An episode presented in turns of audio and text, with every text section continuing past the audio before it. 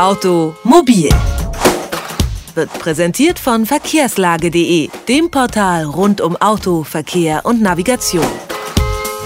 Das moderne Auto soll vernetzter werden. Das Netz hält Einzug ins Auto und die Kommunikation zwischen Verkehrsteilnehmern soll verbessert werden. Keine Frage, bei Autos gibt es immer mehr Bemühungen, sich der Zeit anzupassen. Aber wie sieht das mit den Straßen selber aus?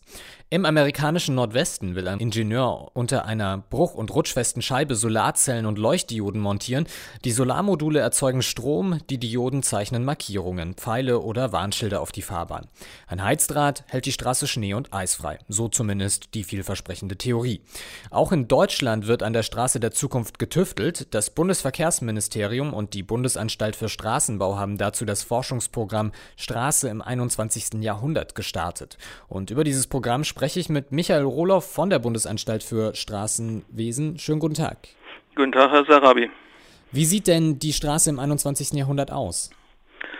Die sieht sicherlich etwas weniger glamourös aus, als das vielleicht in dem amerikanischen zukunftsgerichteten Visionen sich darstellen mag, aber sie wird sicherlich auch intelligenter sein als heute und sie wird sicher auch versuchen, mehr zum Thema Verlässlichkeit, zum Thema Sicherheit zu bieten. Sie soll energiesparender und emissionsarmer sein und sich stärker an den Belangen der Umwelt orientieren, als es vielleicht in der Vergangenheit der Fall war.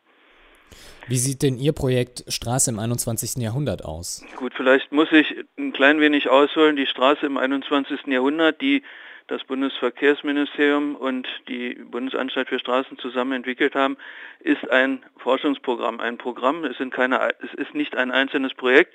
Es versucht, die vielen Forschungen und Entwicklungen in dem Bereich des Straßenbaus und der Verkehrstechnik im Hinblick auf Innovationen letztlich einen Rahmen zu geben und äh, sie in den nächsten Jahren zu unterstützen, zu lenken, zu leiten und auch mit finanziellen Mitteln dann zu hinterfüttern und zu fördern.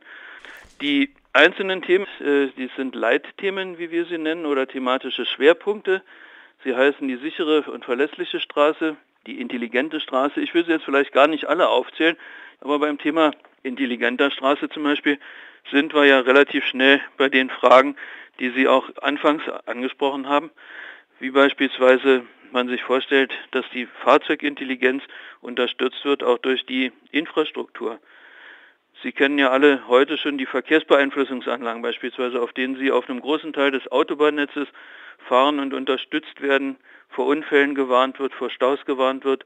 Sie kennen die Umleitungsbeschilderungen, wenn es auf einem Streckenabschnitt einen Stau gibt und die Möglichkeit besteht, auf einer Alternativroute den Stau zu umfahren, wird durch verkehrsabhängige Wechselverkehrszeichen eine Umleitung angezeigt zunächst mal bisher rein auf der Straße. Heute übernehmen natürlich Navigationsgeräte schon in ganz starkem Maße diese Funktion. Und in Zukunft werden wir sicherlich da eine ganz starke Vernetzung haben mit Fahrzeugen.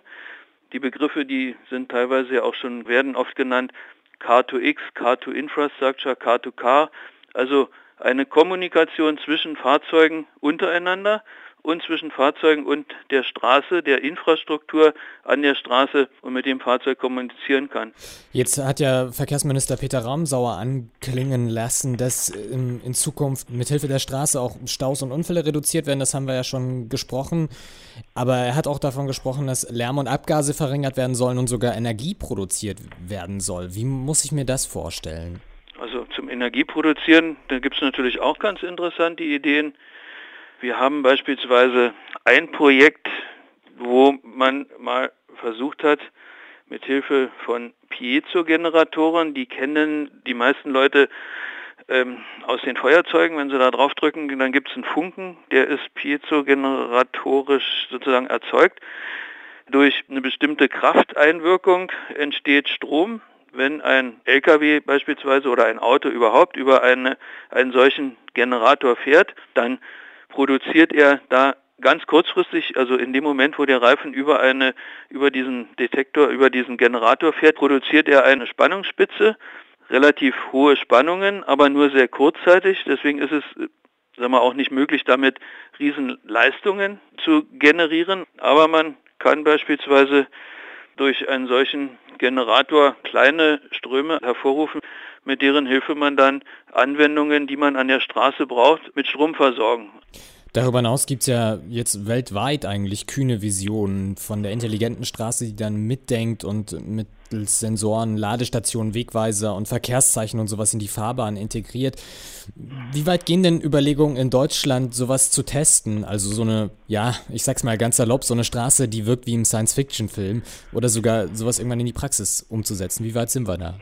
Na gut, da sind wir natürlich äh, genauso weit von entfernt, wie man es überall auf der Welt ist. Es gibt natürlich überall, ähm, ich sag mal, Erfinder, die tolle Ideen haben, aber letztlich muss man natürlich ein bisschen von der Realität äh, ausgehen und gucken, welche Möglichkeiten haben wir. Wenn man jetzt sich über solche tollen neuen Ideen, dass man beispielsweise eine Glasplatte, wie es ein amerikanischer Erfinder gemacht hat, nimmt und darunter alle möglichen Dinge noch unterbringen will, dann hat es natürlich durchaus einen, einen Funken in sich, der ja vernünftig ist. Da kann man ja auch weiter drüber nachdenken.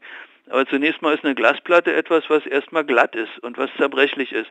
Und Glas ist jetzt erstmal nicht der, dasjenige Material, von dem man sofort auf die Idee kommt, dass es die geeignete Straßenoberfläche sein kann. Also müssen Sie ja schon mal hingehen und das Glas mit sicherlich auch nicht ganz wenig aufwendigen Prozessen in irgendeiner Form rau machen, dass es griffig ist. Denn für die Verkehrssicherheit eine ganz, ganz wichtige Eigenschaft ist eine griffige Straße.